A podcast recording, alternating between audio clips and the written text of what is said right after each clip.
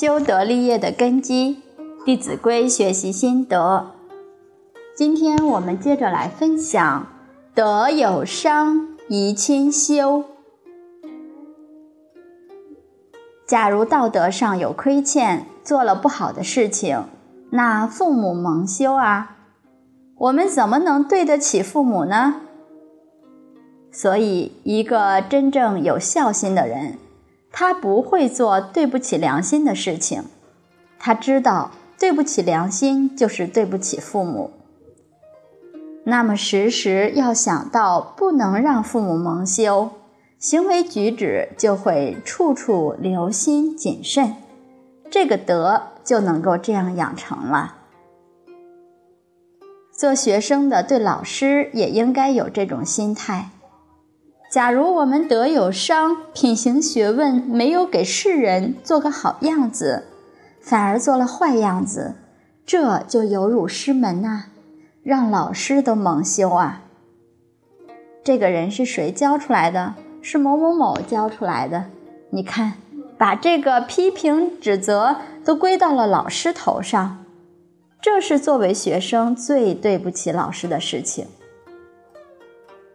作为佛弟子，更要处处想到为佛门增光，做一个好榜样，让世间人看到。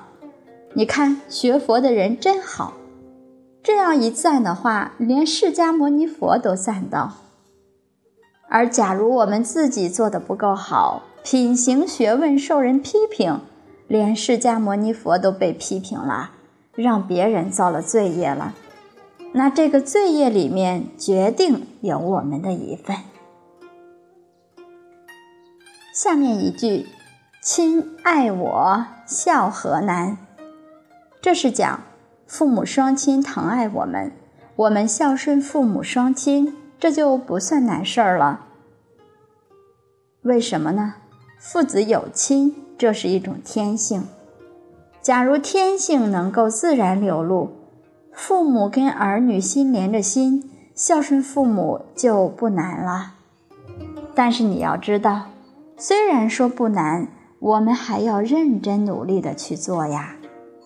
不要认为说这是不难的事情，你就忽略了，在对细节上不去注意，不难都不做，那就叫自暴自弃、自甘堕落，那成什么人了呢？好，关于这两句京剧，我们就分享到这里。明天我们分享“亲憎我，孝方贤”。明天再会，谢谢大家。